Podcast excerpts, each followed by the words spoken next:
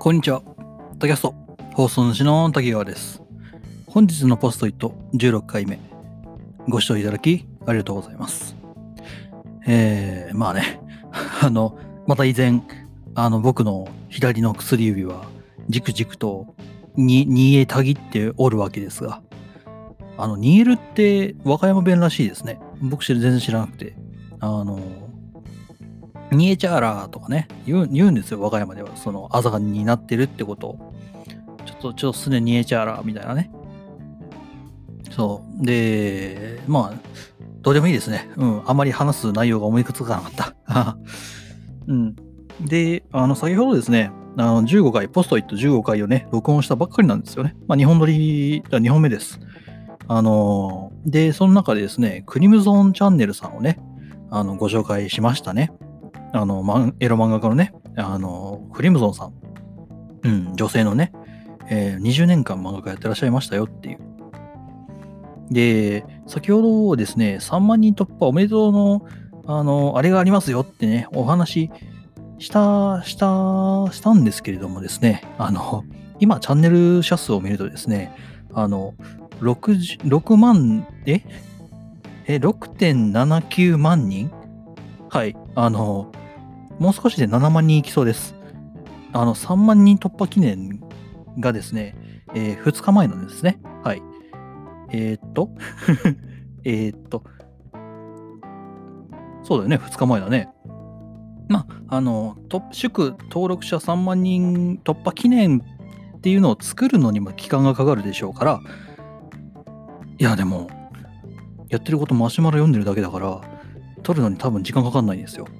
でそう考えるとですね、おそらくこの人は、あの、本当に数日で3万から4万人ほど、その、登録者数をね、増やしてるわけですよ。すごいね、本当にまさしくこれがネズミ算式に増えていくってやつだよね。はあ。まあまあ、おそらく今まで、あの、知らなかった人っていうのが増えていっているんだろうかそれとも、まあ、おそらくは、もともと知ってた人っていうのがですね、えー、まあ、た続々皆さんチャンネル登録数をしていらっしゃるんだろうと。すごいよね。だって、だってさ、あの YouTuber 始ますっていう一番初めのアーカイブがですよ、あの、3週間前なんですよ。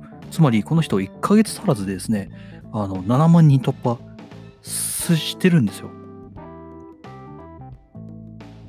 ヶ月じゃないよ。だって、え、3週間前だよ。よ、よしんば、え ?20 日ちょっと？恐ろしい。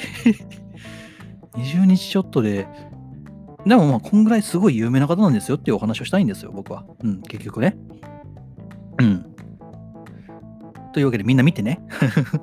エロ漫画進めるのもどうかな気がするけど。うんえ。ちなみに僕はあまり、その、ファンかと言われるとちょっと困ってしまうよね。おそらく僕、僕、僕あのね、ファンかって言われるとすごい困りますよね。なんか、お前オタクかって言われた時に、あの、自分はオタクだって正々堂々言えればいいんだけどさ、こう、自分がオタクだっつったら、こう、自分以外のオタクの人に対してちょっと迷惑かかるんじゃないかなみたいな。僕みたいな、あの、ミジンコみたいなオタクが、そのオタクを名乗っていいんですか？みたいな、そういうこう、引け目ってありますよね。ない？な、ない？うん。そう。いや、僕、僕なんか、その全然、全然、その、あの、オタクなんて名乗れるもんじゃなくて、いや、もう皆さんみたいに、そのお金をたんまりこう使って、もうなんかもう不正をいっぱいしてる方々とは全然違って、僕みたいにこのコッパンみたいなっていう、えー、くどい？あ、失礼しました。えー、そろそろ行きますよ。はい、えー、ちょっと長く話しすぎたね。いやー、妹の件もそうだけど、こすりすぎると良くないね。はい、えー、というわけでですね、もうついに、なんだ、もう4分経とうとしてるのか。じゃあ5分経とうとしてるな。というわけでですね、えー、っと、ポストイットの中身に関しましてはですね、えー5分で6分、えーまあ、24分間ですかね。というわけで24分間ちょっとお付き合いいただきたく思います。まあ実際には30分なんだけどさ。うん。というわけで、えーまあよろしくお願いいたしますよ。はい。えー、っと、はい、1枚目。えー、12時ちょうどにね、コロクボードの撮影をして、しましょう。というお話です。これ何かっていうとですね、僕自身、その、まあ、夜中に、その、自分の丸一日で書いにに書いたポストイットっていうのを、まあ、常日頃ね、貼り出してるわけですよ。今日の、今日のポストイットって、まあ、本日のポストイットに使ってるこのポストイットたちですね。を、まあ、基本的に一覧にしているというか、その部屋にあるコルクボードに全部ベベベベって貼ってるわけですね。で、えー、その本日っていうのはいつまでなんだいっていうお話なんです。そう。あのー、僕自身、その本日のポストイットっていうものを、えー、まあ、PDF, に PDF というか、まあ、ポストイットアプリケーションに取り込んでで、それを見ながらこうやってお話をしています。で、えー、じゃあ本日のポストイットっていうのは、24時00分に書いたポストイットは、明日の分に入るのか、それとも今日の分に入るのか、微妙なところですよね。うん、今までそれすごいなーなーでやってきたわけです。例えば、そのフラってね、その気分的にこう、深夜ね、25時とか26時になるじゃないですか。で、そうだな、なんかこう、もうそろそろ本日のポストイットを録音しておこうかなって思って25時だか6時だかに、フラッとそのコルクボードをパシャって取って、よし、これが今日のポストイットだっていう風にやると。うん。っていうことをやってるとですね、まあ、ポストイットってその日、その日っていうもの自体のその、こう概念的なところにもなってくるんですが、一日ってどこまでみたいなそういう話にもなってくるんですけど、あの、まあ、一連線の流れがあるポストイットってものがあると。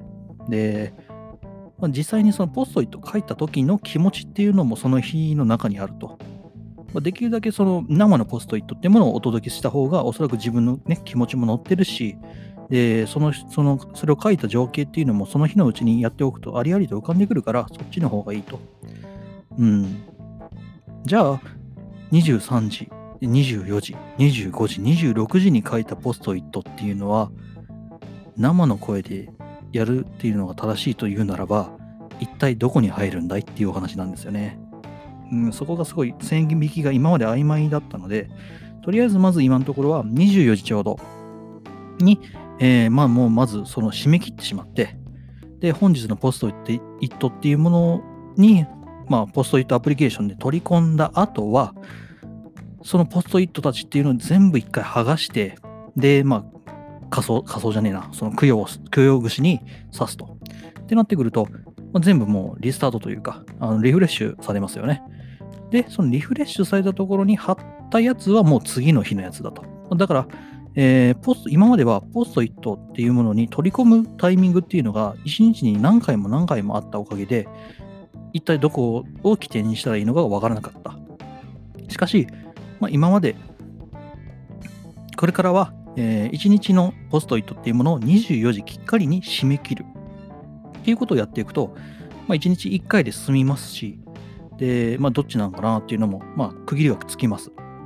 で、区切りをつけることによって、あ、じゃあもうこれは、えー、本日のポストイットにな生の声、これだけはどうしてもやりたいんだっていうんだったら付け加えるっていうのもあるし、別にこれ明日でもいいなっていうんだったら、まあ、後日に回すっていうこともできてしまいますよね。失礼。えー、まあ、そういった感じでね、ちょっとやっていこうかなというふうに考えています。すごいな。クリムゾーさん、引っ張りすぎたせいでもう8分経っちゃってるね。はい、次。えー、3コインの3曲、思った以上に安定してましたよっていうお話です。えー、まあ、昨日というか先ほどね、えー、ポスト15回取りましたよと。で、その時に3コインズの3曲いいぜっつったんですけど、あの、まあ、使ってみた感想になりますが、結構ね、あのー、頑丈です。そう、あのー、こういうね、ぐにゃんぐにゃん曲がるタイプのやつって、僕自身、まあ、以前も使ったことがあるんですが、あの、時折ね、ポキッといっちゃうことだったり、その中のね、スポンジ部分、中のというか、まあ、それを、えー、っと、まあ、えー、ぐにゃんぐにゃん曲がる棒の部分っていうものを覆うスポンジがですね、すぐこう、やれてしまうというか、えー、そのスポンジを突き抜けて、そのまあ、鉄線アルミアルミかな？これ、アルミじゃないよな、これな。あの、なんかこう、線が出てくるんじゃないかっていうのがあったわけです。が、さすが、こう、300円もする、えー、三脚というところですごい感情でした。し、え、ー、と、結構ね、その、まあ、逆さずりにしたり、その、地面に水平にして、で、そこに無理やりこう、タコ足みたいに絡ませるっていうやり方とかもね、その研究室で試してみたんですけど、結構安定します。うん。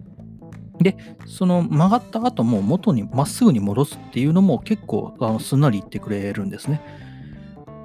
さすがこう今まで100均のものを使っていたのもあるんですが、さすがこう3倍のね、値段をかけるとちょっと違ったものができるんだなというふうに、えー、思いました。うん、おすすめです。3コインズのね、その300円の、えー、タコ足。タコ足 ?3 脚かな？うん。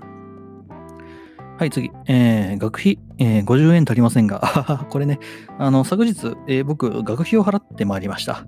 はい、73点、え ?70、73.945かな ?9450 円。もう書きで覚えてますよ。はい、えー、払ってまいりました。でですね、その払払僕ね、現金で払いに行くんですよ。あのまあ、つまり70その73万9450円を現生で持ってですね、銀行まで行くわけですよね。あの以前も話したと思いますが、あの道行く人々がね、全員強盗に見えます。あこれマジです。あの個人的に、あのまあ、あまりね、こういうことをね、防犯上あまり言うのもよくはないんですが、あのマジで怖い。うん、あのなんかこう武器を持っていた方がいいんじゃないかなんてね、あの思思ったぐらいで、本当にこう渡して、その入れた瞬間ほっとするというか、うん、でもまあ行っちゃったななんてね、寂しさもあるというか、うん。で、いつも通りその寂しさでしんみり終わるかなって思ってたんですけど、あの、受付のね、その、お姉さんに、そう、お姉さんにね、そう、お姉さんに、お姉さんに、はい、えー、まあ、渡して、で、まあ、あの書類を渡して、で、あここ、わかりました、つってね。で、まあ、機械にね、金を突っ込むわけじゃないですか。で、まあ、機械がね、処理をして、うん。で、まあ、金額が出るじゃないですか。その入れた金額をね。うん。で、よくよく見てみるとですね、50円足んないんですよ。カレーって思って、俺、きっかり下ろしたよな、つってね。うん、50円足りないんですけど、ってその言われまして、え、ちょ、ちょ、え、ま、ま、待って、待ってくださいつってね。あの、ま、こんなこともあろうかとですね、あの僕は1万円、5000円、1000円、100円、110、50、5、1、えー、一応ね、えー、全て、え持って行ってましたので、はい。まあ、1万円であれば足りるだろうとは思ったんだが、うん、まあ、持って行ったので、その50円でね、あの追加を入れて、で、まあ、払い終わったわけですよ。うん。すごいびっくりするよね。あれね。あれ、俺、お、おろしたよな。たかが50円やけど、俺おろしたよな。え、おろしたよな、おろしたよな。50円の差異が出るってもしかして俺なんか間違ってんじゃねえの？って。そういうねその危機感というかそのなんて言うんだろう。ある意味と、えー、エマージェンシーというかうん。トラブルが起こった時のあの冷や汗ね。うん。まあ、結果、その50円足りなかったんじゃなくて、50円がその機械で読み取られてなくて、あのお釣りの部分に出てたっていうだけだったんですけど、もう本当、まあ、本当はね、あの50円ちゃというか、まあ、その金額全部持っていっただけど、お客えー、お金のお金の方があの機械に読み取られてなかったと。うんまあ、よく自販機でよくあるやつですよね。うん。そのまんま、そのスルってこう、お釣りの方に抜けて出てくるっていう。あれさ、いや、自動販売機だったらわかるんだよ。あの、学費払うときはやめてくんねえかな、あれな。あの、めっちゃキモヘイだわ。うん。あの、まあ、これを聞いてらっしゃる方の中にね、その、まあ、僕の中では70万ってすごい大きな金額だよ。うん。まあ、そういう大きな金額を現生で持って、で銀行銀行にね、払い込みに行くっていう人はね、一体どれだけいるかわかんないですけれども、まあ、くれぐれもね、あのー、なんだろうな、こう、つけられないようにね、注意してね、僕はね、あのー、すごい怖かったので、はい。今度から護衛かなんかね、うん、こう、こう雇おうかなってね、思いました。うん。はい、次。えー、ポストイットアプリが使えないぜっていうね。そう。あの、ポストイットのアプリをですね、使えば使うほどね、やっぱ荒が出てきてしまうのですよ。まあ、荒というかね、もうちょっとこここうしてくんないかな、なんてね、いうふうに思いますが、うーん、実はですね、あのまあもうここがダメだよ、ポストイットアプリみたいなね、ことをね、言えればいいんですけど、まあとりあえずまず2つだけ挙げさせてください。あの、ポストイットの範囲選択ができたらいいなって思うんです。あの、今僕がね、見ている画面っていうのはですね、このポストイットがバラバラって並んでるんですけど、これをね、移動させようとしたとき、まあ、僕自身そのポストイットっていうものは、あの、種類に分けています。うん。だから一個ずつ一個ずつ、その、分かれてるんですね、そのポストイット群が。で、関係のあるポストイットっていうのは一つの塊にして置いてあると。で、そこからちょっとだけ離れて、その1枚のポストイットがバババババってなってると。でですよ、このポストイットの、まあ、タイプ別、種別に分けていると。ただ、これをですね、移動させるときって、1個ずつなんですね。これ分かりますか？あの、10枚ポストイットがあります。5枚、えータイプが同じです。で、5枚は、そのもう5枚は1個ずつ全然違うバラバラのものです。はい。で、これをですね、並べ替えようとしたときにですね、まず先頭に5枚が来ます。まあまあ別に先頭じゃなくてもいいんですが、まず5枚を一番上の段に置きます。でその次、えーその1枚組のポストイットをその5枚の左下に置きますと。左下というか、まあ真下ですね。一番左の下に置くと。で、その1個離して、えーまた次のポストイット。1個離してポストイットというふうに置いていきます。で、これがですね、その5枚を一気にガッてね、こう持っていければいいんですけど、このポストイットアプリケーション、えーそれができないので、5枚を、だから1回、2回、3回、4回、5回で、一列この5枚が並ぶんですよね。これ非常にめんどくさい。うん。あの、めっちゃ嫌になる。例えばポストイットが40枚ありますってなった時に、これとこれとこれとこれとこれだけこ抽出して、これを並び替えてっていうのができたらいいんですけど、1回、2回、3回、4回、5回の次どれ？みたいな。非常にね、めんどくさいんですよね、これが。で、さらにですよ。はい。あの、まあ、これは僕が、あの、ポストイットアプリケーション使いこなしていないのかな？どうなんだろうね。あの、コピーが取れない。うん。あの、例えばですね、本日のポストイット16というものの画面を今僕は見ています。で、その中にですね、まあ、例えば、えー30分を超えてですね、えーまあ、次の次回にね、持ち越そうと思ったエピ、えーポストイットがあるとしましょう。例えば5枚あります。その5枚、えーまた次回の、まあ、5枚ですね。じゃあ、その5枚、その次回、その次回のポストイットだけをコピーして、その、また次回コーナーっていうものを1個作ってそこに放り込もうと考えたとします。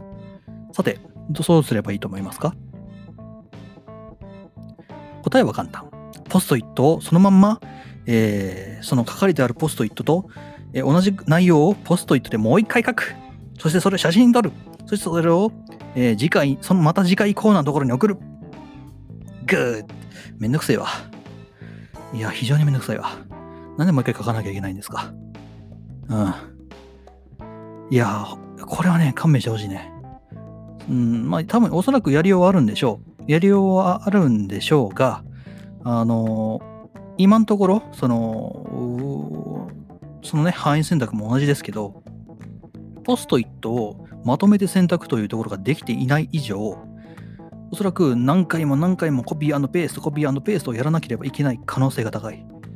これはね、僕が今まだあのポストイットのアプリケーションを使いこなせていない証拠なのか、それとも、えーそういった用途をこう想定していらっしゃらないので、そういうデザインがないのか、のどちらかになります。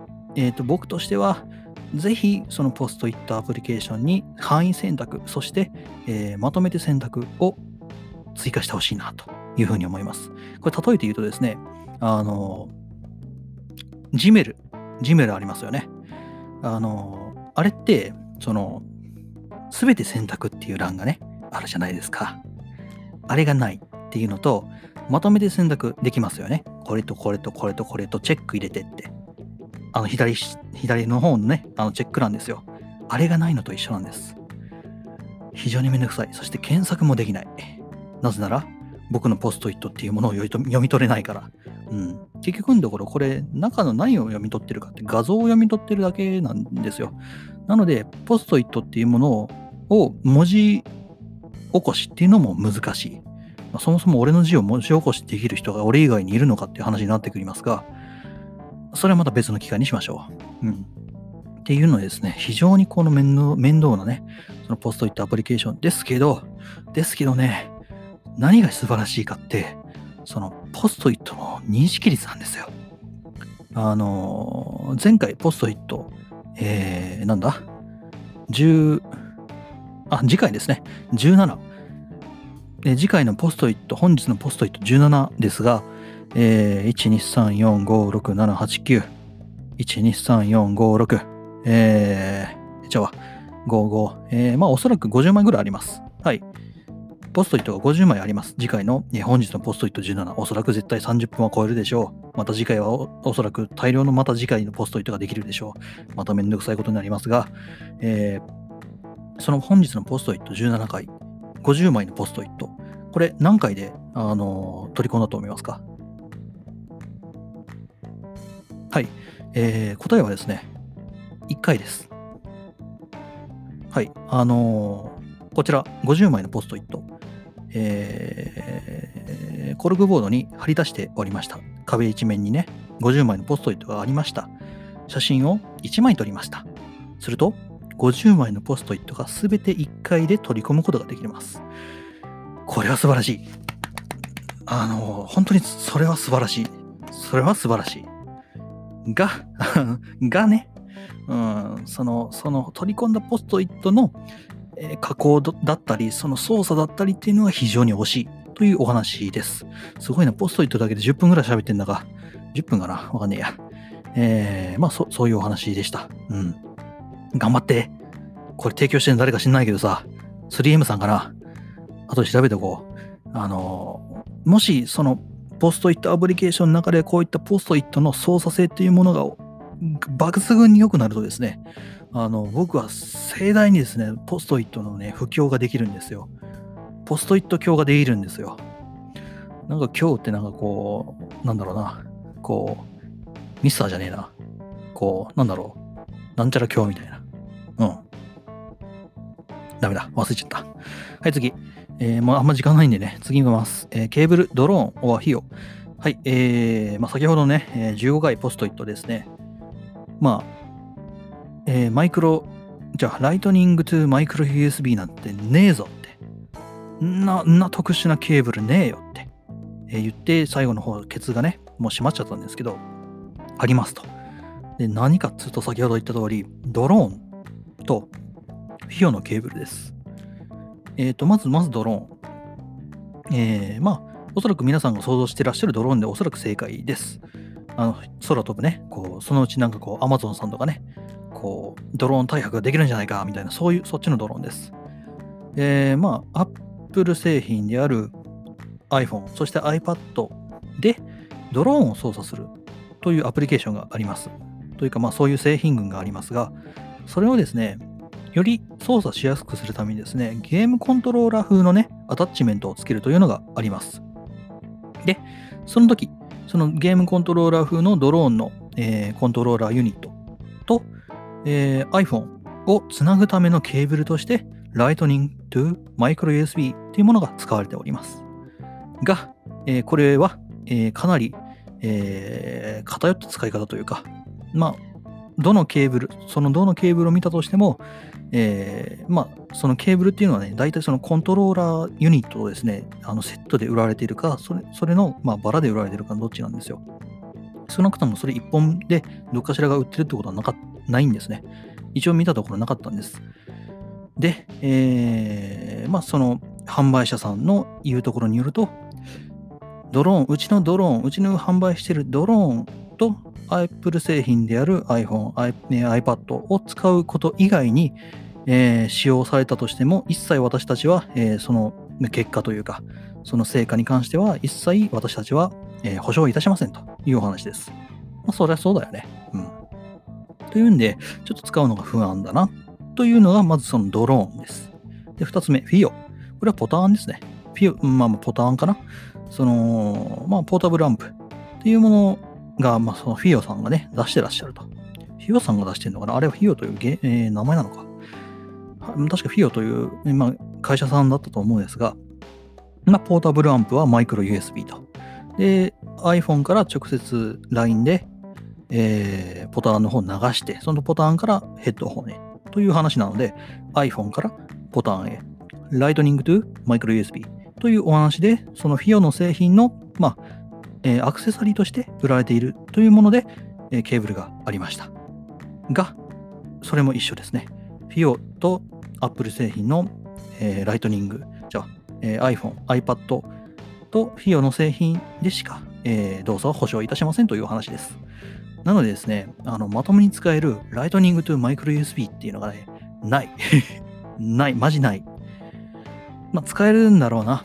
使えると思うよ。そのドローンとフィオのやつもね。ただ、俺はそれを試す勇気はない。し、資金もない。うん。あ高いんですよ。バカみたいに高いんですよ。そいつら。2、3000円するんですよ。あだったら、まあ、そのデフォでついてきた、うん、備品としてつい、備品としてついてきたというお話はあれですが、ついてきた、その、その MV5 ね、今使ってるこいつ。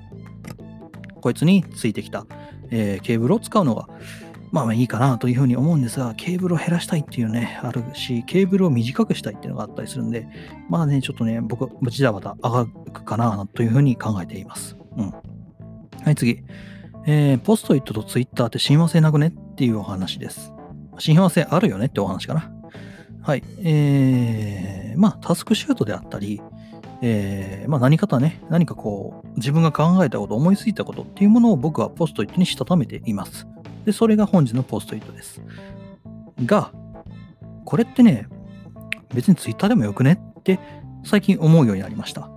まあまあ、その、まあ、批判というか、そのアンチも一個考えついたんで、別な、別にポストイットでよくねっていうふうに僕は今思っているんですが、例えば、ポストイットで書けない場合、例えば両手が塞がっているポストイットを押さえる、えー、左手とペンを持つ右手がないといけませんから、少なくともスマートフォンで操作ができる、片手で操作ができるっていうのは Twitter の強みだと僕は思っています。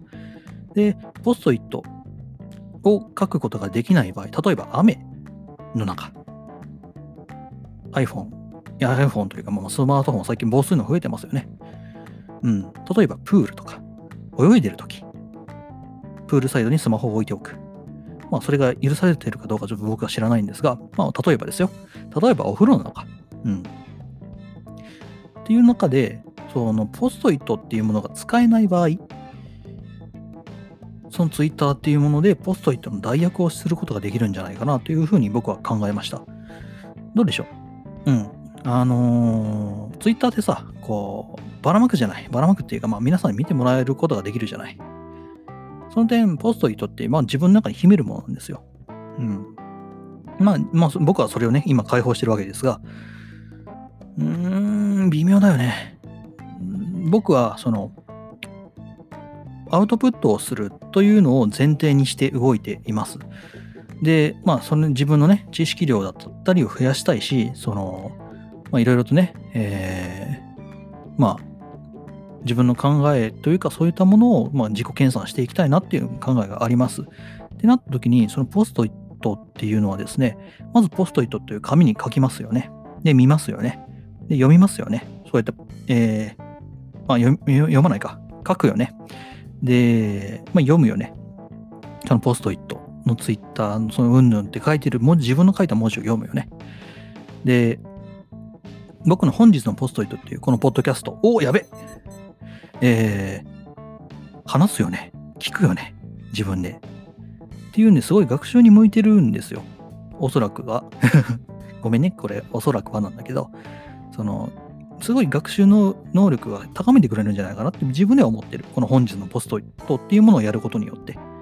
っていうのでね、ポストイットでやると、ツイッターでやるっていうのは絶対に分けた方がいい気がするし、えー、ポストイットならではの魅力、先ほど言った学習という面に関してはポストイットで書くっていうのはすごい素晴らしいことだと思う。ただ、ポストイットでできないことっていうものをツイッターで補っていこうかなっていうふうに最近考えるようになったというお話でした。やべえ、あの、3分の1もいかなかった。ああ、これまためんどくせえよ。だって、あれだよ。あこの3分の1、3分の2を俺またシコシコシコシコここ1本ずつさ、1枚ずつさ、あの次回に枠へを持っていかなきゃいけないんだよ。はあ、えー、はい、えー、というわけでですね、あと20秒しかねえわ。えー、いつも通り、えー、Twitter タンブラやってますと、えー、フォローの方よろしくお願いいたします。で、えーこの本日のポストイットじゃなかった、えータキャスト、えーいろんなコーナーというか、いろんなチャレンジをやっております。面白いと思ったらですね、サブスクの方よろしくお願いいたします。というわけで、さよなら、バイバイ。